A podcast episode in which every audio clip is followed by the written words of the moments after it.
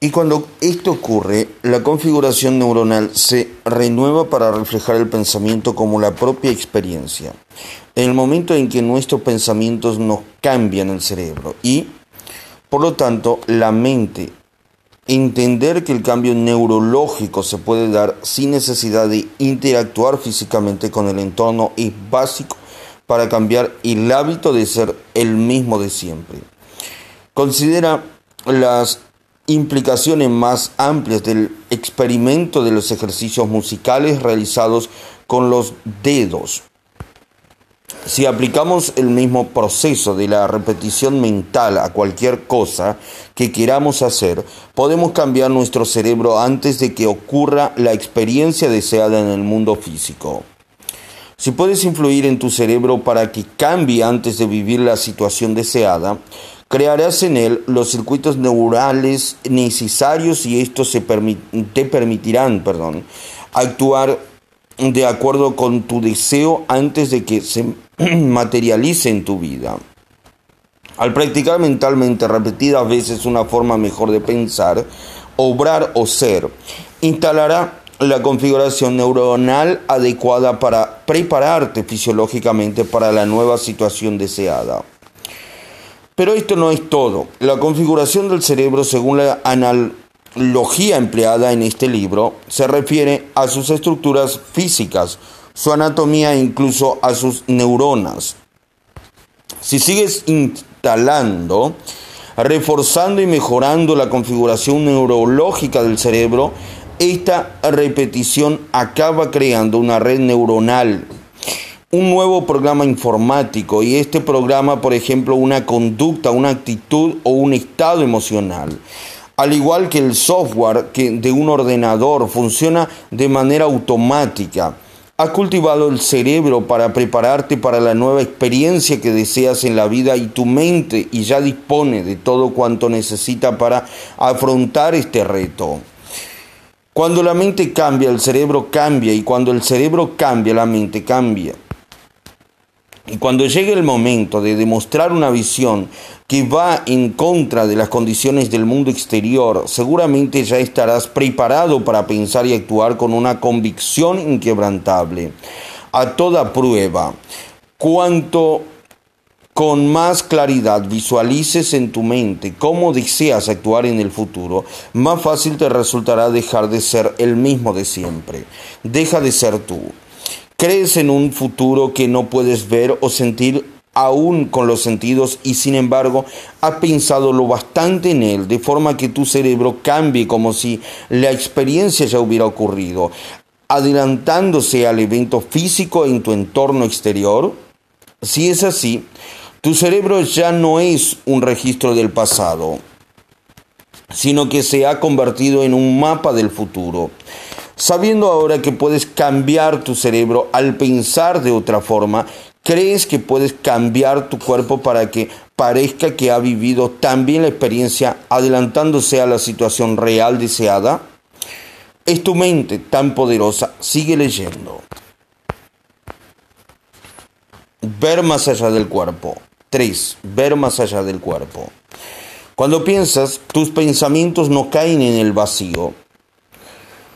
Cada vez que tienes un pensamiento se da una reacción bioquímica en el cerebro, genera sustancias químicas y como verás más adelante, el cerebro le envía al cuerpo unas señales químicas que actúan a modo de de mensajeras, perdón, de los pensamientos. Cuando el cuerpo recibe estos mensajes químicos del cerebro, responde al instante activando una serie de reacciones que coinciden con lo que el cerebro está pensando. Acto seguido, el cuerpo le envía al cerebro un mensaje configurándole que... No, perdón, perdón, perdón. Acto seguido, el cuerpo le envía al cerebro un mensaje confirmándole que ahora se siente exactamente como el cerebro está pensando. Para entender este proceso, cómo piensas de acuerdo con tu cuerpo y cómo puedes cambiar tu mente. Debes ver, en primer lugar, el papel que el cerebro y la química del mismo tienen en, tu vida. Perdón. En las últimas décadas se ha descubierto que el cerebro y el resto del cuerpo interactúan mediante potentes señales electroquímicas. Entre nuestros oídos existe una gran fábrica química que se ocupa de una infinidad de funciones fisiológicas, pero no te preocupes, solamente hablaré de las bases de la química cerebral y de, los, de unos pocos términos, perdón, que es todo cuanto necesitas saber. Todas las células tienen en su superficie receptores que captan la información precedente del exterior de sus límites. Cuando las sustancias químicas, la frecuencia y la carga eléctrica entre un punto receptor y una señal recibida del exterior concuerdan, la célula se activa para realizar determinadas tareas. Figura 3A. Célula con receptores que reciben una información vital del exterior. La señal puede influir en la célula para que realices una gran cantidad de funciones biológicas. Los neurotransmisores, los neuro péptidos y las hormonas son las sustancias químicas de la causa y efecto para la actividad cerebral y el funcionamiento del cuerpo. Estas tres clases distintas de sustancias químicas llamadas ligandos, la palabra ligare significa unir en latín, conectan a las células, las hacen interactuar entre sí o influyen en ellas en cuestión de milisegundos.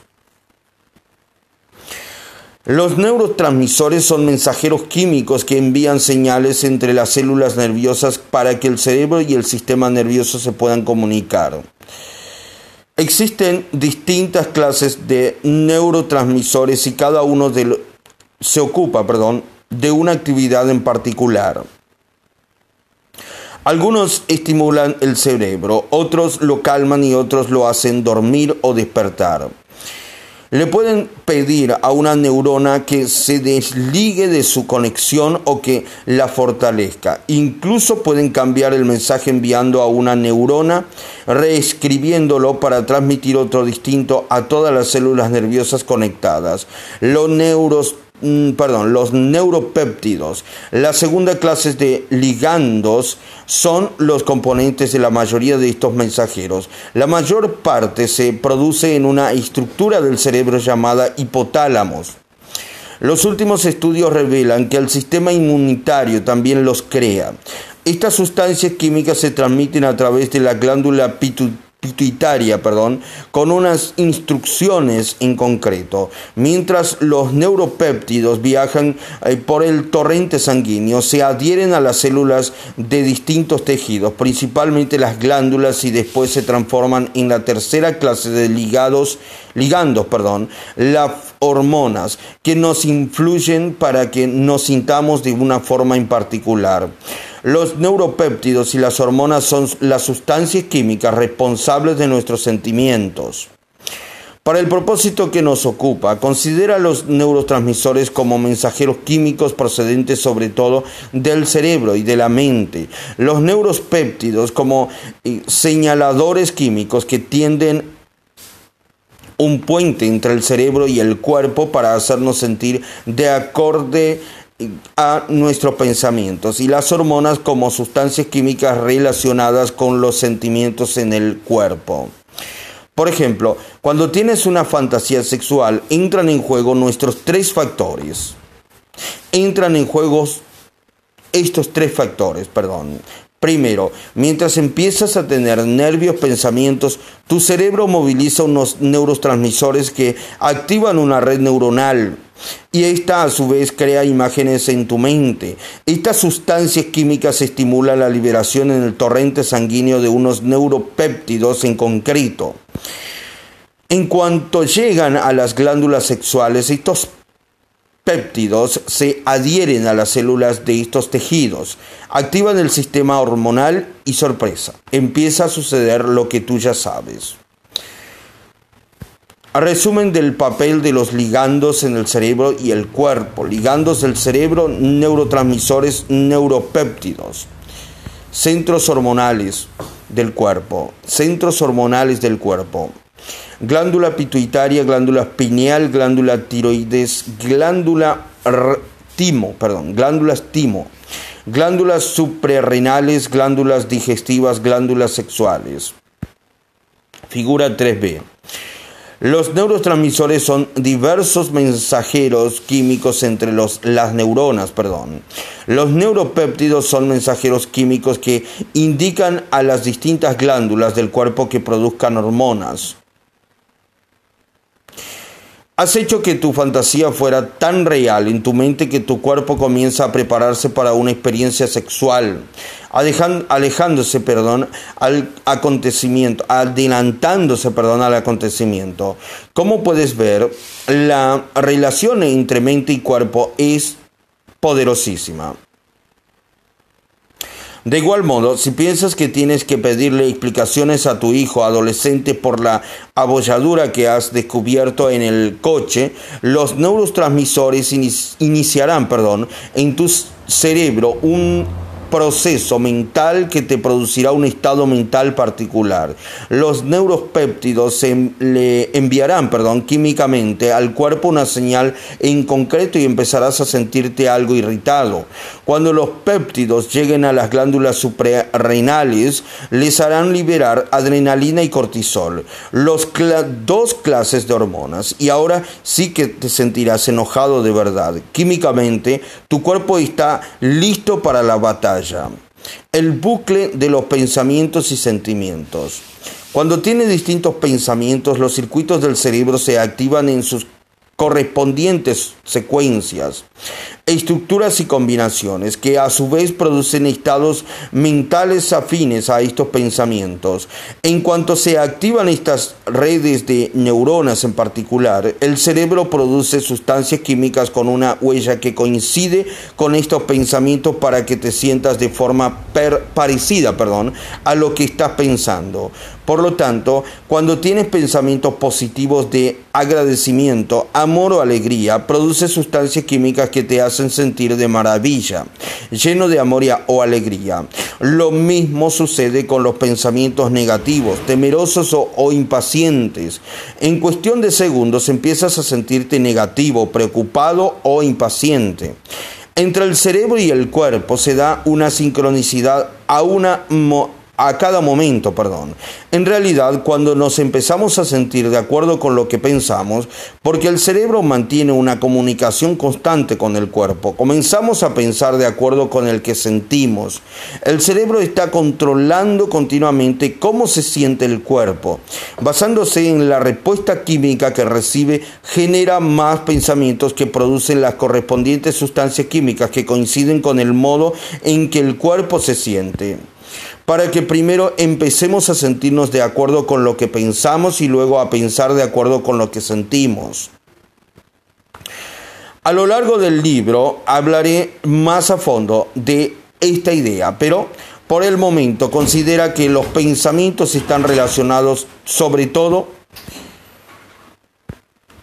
con la mente y el cerebro y los sentimientos con el cuerpo. Cuando los sentimientos del cuerpo coinciden con los pensamientos de un estado mental en concreto, mente y cuerpo actúan como una unidad.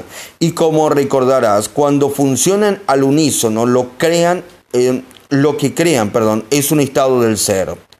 Se podría decir que el proceso de estar continuamente pensando y sintiendo, sintiendo y pensando, crea un estado del ser que a su vez produce efectos en nuestra realidad. Figura 13. Relación neuroquímica entre el cerebro y el cuerpo. Cuando tienes pensamientos, el cerebro produce sustancias químicas que te hacen sentir exactamente como lo que estás pensando. En cuanto te sientes de acuerdo con lo que piensas, empiezas a pensar de acuerdo con lo que sientes. Este continuo ciclo crea un círculo de reacciones llamado estado del ser. Un estado del ser significa que nos hemos acostumbrado a un estado mental emocional, a un modo de pensar y de sentir que se ha convertido en una parte de nuestra identidad. Describimos quién somos basándonos en cómo pensamos y sentimos.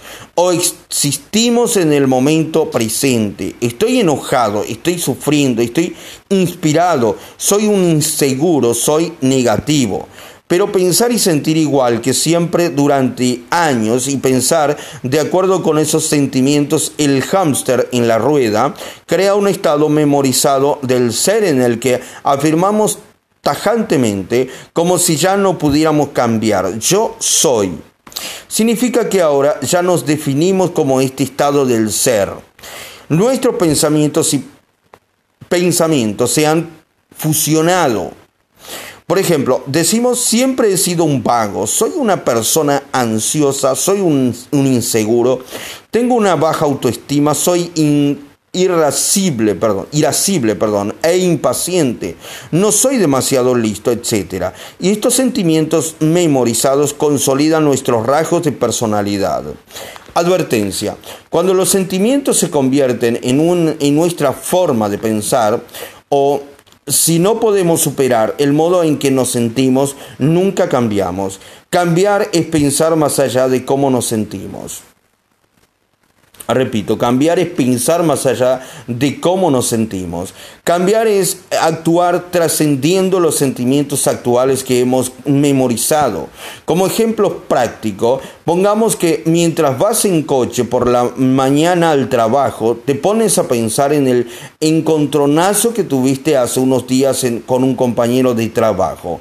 Mientras piensas en esta persona y en la desagradable experiencia, tu cerebro libera una sustancia química que se ponen a circular por el cuerpo. Enseguida empiezas a sentirte de acuerdo con lo que estás pensando. Seguramente te enojarás. El cuerpo le envía entonces un mensaje al cerebro diciéndole, ajá, me estoy mosqueando. El cerebro que se está comunicando continuamente con el cuerpo y controla las órdenes químicas interiores que recibe de este, es influido por este cambio emocional repentino y empiezas a pensar de otro modo. En cuanto comienzas a sentirte de acuerdo con lo que piensas, piensas de acuerdo con lo que sientes. De manera inconsciente refuerzas el mismo sentimiento de siempre al seguir teniendo pensamientos de enojo y frustración. Tus pensamientos controlan tus pensamientos. Tu cuerpo dirige tu mente. Mientras el ciclo continúa, tus pensamientos de enojo producen más señales químicas en el cuerpo que a su vez activan las sustancias químicas de las glándulas suprarrenales vinculadas a los sentimientos y, de enojos. Perdón. Ahora te sientes encolerizado y agresivo. La tez se te enrojece, se te hace un nudo en el estómago, la cabeza la cabeza, perdón, te martillea y los músculos se te tensan. Estos fuertes sentimientos te inundan el cuerpo y cambian tu fisiología. Y este cóctel de sustancias químicas activa una serie de circuitos en el cerebro, haciéndose, haciéndote perdón, pensar de acuerdo con estas emociones. Ahora en tu fuero interno de cantas las 40 a tu compañero de trabajo. Indignado, le sueltas una litanía de situaciones anteriores que, con la razón de tu enojo y estrujándote los sesos, redactas mentalmente un correo electrónico a tu jefe con todas las quejas que siempre le quisiste soltar. En tu mente ya se lo has enviado incluso antes de llegar al trabajo. Bajas del coche y aturdido y furioso, casi con ganas de matar a alguien, eh, saludas a los demás caminando y hablando como una persona enfurecida. Y todo por un simple pensamiento que has tenido. En este momento te parece imposible superar lo que sientes. Por, por eso te cuesta tanto cambiar. El resultado de esta comunicación cíclica entre el cerebro y el cuerpo es que sueles reaccionar de manera previsible a esta clase de situaciones. Los mismos pensamientos y sentimientos de siempre crean unas determinadas pautas mentales y emocionales. Te comportas de manera automática sin darte cuenta al haber caído en esta rutina. Así es como funciona tu yo químico. Es la mente la que controla tu cuerpo, el cuerpo, perdón. O es el cuerpo el que controla la mente. ¿Por qué nos cuesta tanto cambiar? Imagínate que a tu madre le encantase sufrir y después de una larga observación inconscientemente supieras que esta forma de comportarse le hubiera permitido salirse siempre con la suya. Pongamos también que en la vida hayas tenido algunas experiencias muy duras que te han hecho sufrir. Estos recuerdos siguen provocándote una reacción emocional relacionada con una persona en concreto, de un lugar y una época en tu vida. Has estado pensando en el pasado lo suficiente y estos recuerdos afloran a tu mente incluso de manera automática. Imagínate ahora que durante más de 20 años has estado pensando y sintiendo, sintiendo y pensando en el sufrimiento. Ahora, para sufrir ya no necesita pensar en el episodio del pasado. Te resulta imposible pensar o actuar de distinta manera a lo que siempre estás sintiendo. Acabado, acabado perdón, memorizando el sufrimiento con tus pensamientos y sentimientos recurrentes, el relacionado con aquel episodio y con otros de tu vida, tu pensamiento sobre ti y tu vida están condicionados con los sentimientos de victimización y, y autocompasión. Perdón. Los mismos pensamientos y sentimientos que has estado teniendo durante más de 20 años han hecho que tu cuerpo recuerde la sensación de sufrimiento sin darte cuenta. Ahora esto te parece de lo más natural y normal. Es quien eres. Y siempre que intentas cambiar algo de ti, como si volvieras al punto de partida, vuelve a ser el mismo de siempre. Lo que la mayoría de la gente no sabe es que al pensar en una experiencia con una fuerte carga emocional, se activan en el cerebro las mismas secuencias estructuras perdón, del pasado. Y al activarse las redes neuronales de los circuitos se consolidan cada vez más. También se duplican las mismas sustancias químicas liberadas en el cuerpo y el, y el cuerpo, perdón, liberadas en el cerebro y el cuerpo, perdón, en diversos grados, como si ese momento estuviera estuvieran, perdón, vivido de nuevo aquella experiencia del pasado. Estas sustancias químicas hacen que el cuerpo memorice aún más la emoción, tanto los resultados químicos de pensar y sentir y sentir y pensar, como las neuronas activándose y conectándose juntos hacen que la mente y el cuerpo activen una serie limitada de programas automáticos. Los seres humanos somos capaces de revivir un episodio del pasado una y otra vez tal vez millares de veces en la vida. Esta repetición inconsciente es la que habitúa al cuerpo a recordar ese estado emocional al igual, perdón, emocional igual o mejor de lo que lo recuerda la mente consciente. Cuando el cuerpo lo recuerda mejor que la mente consciente, es decir, cuando el cuerpo es la mente, eh, se le llama hábito. Los psicólogos afirman que a los 33 a los 35 años, perdón, nuestra identidad o personalidad está completamente formada. Significa que los que superamos esa edad hemos memorizado una serie de conductas, actitudes, creencias, reacciones emocionales, hábitos, habilidades, recuerdos, recuerdos, perdón, asociados, asociativos, perdón, respuestas condicionadas y percepciones que ahora llevamos dentro programadas sin que nos demos cuenta. Estos programas nos dirigen porque el cuerpo se ha convertido en la mente. Significa que seguimos pensando, sintiendo y reaccionando de la misma manera de siempre, comportándonos del mismo modo, creyendo los mismos dogmas y percibiendo la realidad de la misma forma. El 95% de quien somos al cumplir los 40 años es una serie de programas subconscientes que se han vuelto automáticos, como por ejemplo conducir un coche, cepillarnos los dientes, reaccionar de forma exagerada cuando estamos estresados, preocupados, preocuparnos, perdón, por el futuro, juzgar a los amigos, quejarnos de nuestra vida, culpar a nuestros padres, no creer en nosotros mismos y seguir insistiendo en nuestra infelicidad crónica, por nombrar unos pocos. Somos conscientes solo en apariencia. Somos conscientes solo en apariencias. Dado que el cuerpo se convierte en la mente subconsciente y fácil ver que en las situaciones en que el cuerpo se convierte en la mente, la mente consciente ya no es la que dirige nuestra conducta. En cuanto tenemos un pensamiento, un sentimiento, una reacción, el cuerpo funciona con el piloto automático. Obramos de manera inconsciente. Pongamos, por ejemplo, que una madre lleva en coche a sus hijos a la escuela. ¿Cómo es posible que pueda conducir sorteando el tráfico, discutir con sus hijos, tomar café, cambiar de marchas y ayudar a su hijo pequeño a sonarse? Al mismo tiempo, perdón, repito, ¿Cómo es posible que pueda conducir sorteando el tráfico, discutir con sus hijos, tomar café, cambiar de marcha y ayudar a su hijo pequeño a, sonarse al mismo tiempo? Estas acciones como un programa informático se han vuelto unas funciones tan automáticas que las realiza con desenvoltura perdón, y facilidad. Su cuerpo es un experto en llevarlas a cabo porque las ha memorizado a través de la repetición. Ya no necesita pensar en cómo las hará.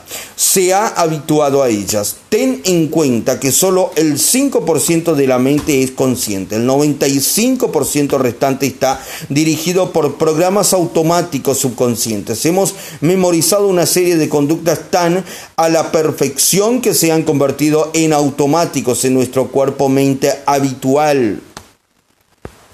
Y cuando el cuerpo ha memorizado un pensamiento, una acción o un sentimiento hasta el punto de que el cuerpo es la mente, cuando mente y cuerpo son uno, estamos siendo un estado del ser, lo que recordamos de nosotros mismos. Y si el 95% de quien somos a los 35 años depende de programas involuntarios, conductas memorizadas y reacciones emocionales habituales, es lógico que durante el 95% del día viva vamos de manera inconsciente, inconsciente, perdón. Somos conscientes solo en apariencia. Caramba.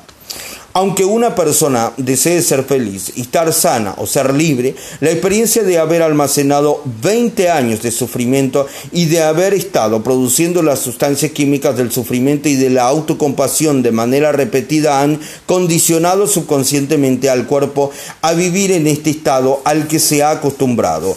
Cuando ya no somos conscientes de lo que pensamos, hacemos o sentimos, vivimos en la inconsciencia, nos dejamos llevar por los hábitos. El mayor hábito que debemos dejar es el ser el mismo de siempre.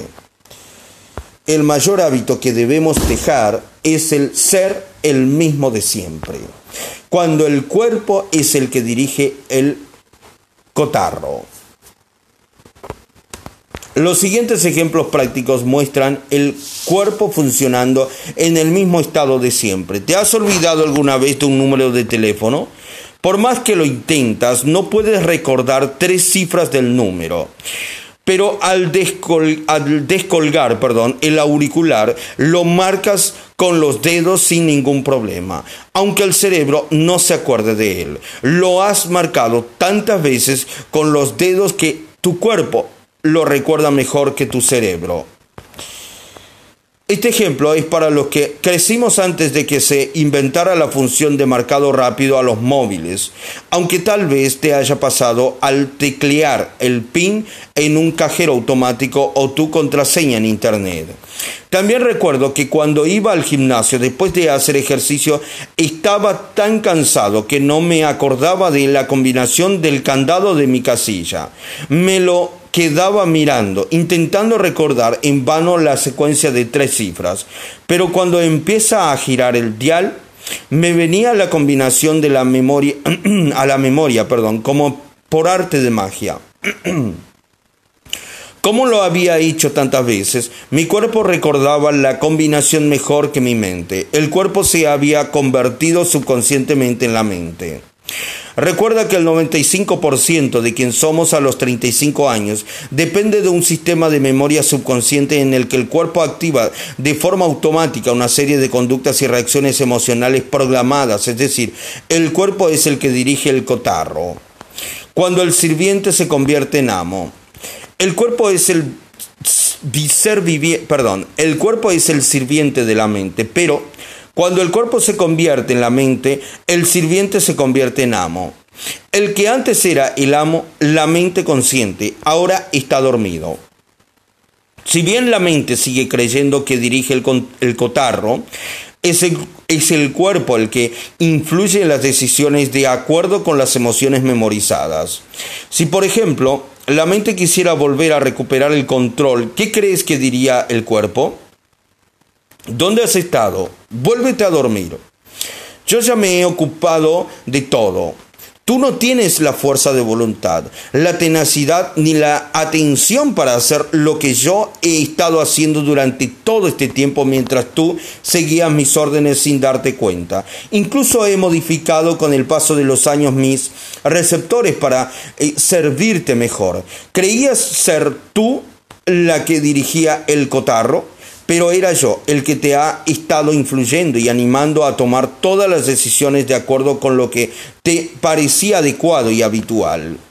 Y cuando el 5% de la mente consciente va en contra del 95% que funciona con programas automáticos subconscientes, el 95% actúa de un modo tan reflujo que solo es necesario un pensamiento fortuito o un estímulo del entorno para que active el programa automático de nuevo. Y entonces volvemos a pensar igual que siempre, a actuar de la misma forma, esperando sin embargo que ocurra algo distinto en nuestra vida. Pero cuando intentamos recuperar el control, el cuerpo le indica al cerebro que nos aparte de nuestras metas. A la vocecita que parlotea en nuestra cabeza se le ocurren un montón de razones para que, eh, por las que, perdón, no debemos intentar hacer nada extraordinario ni cambiar nuestra forma de ser siempre. Saca a relucir cada una de nuestras debilidades que tan bien conoces y eh, fomenta para impedirnos, impedírnoslo, perdón. Y nuestra mente creamos, perdón, y en nuestra mente creamos el peor de los escenarios para no cambiar nuestros sentimientos de siempre. Porque cuando intentamos eliminar las órdenes interiores que ya se han convertido en un acto reflejo, el caos se apodera del cuerpo. Sus, sus insistencias interiores nos parecen irresistibles y la mayoría de las veces acabamos sucumbiendo a ellas entra en el subconsciente para cambiarlo. La mente subconsciente solo sabe hacer lo que le has programado.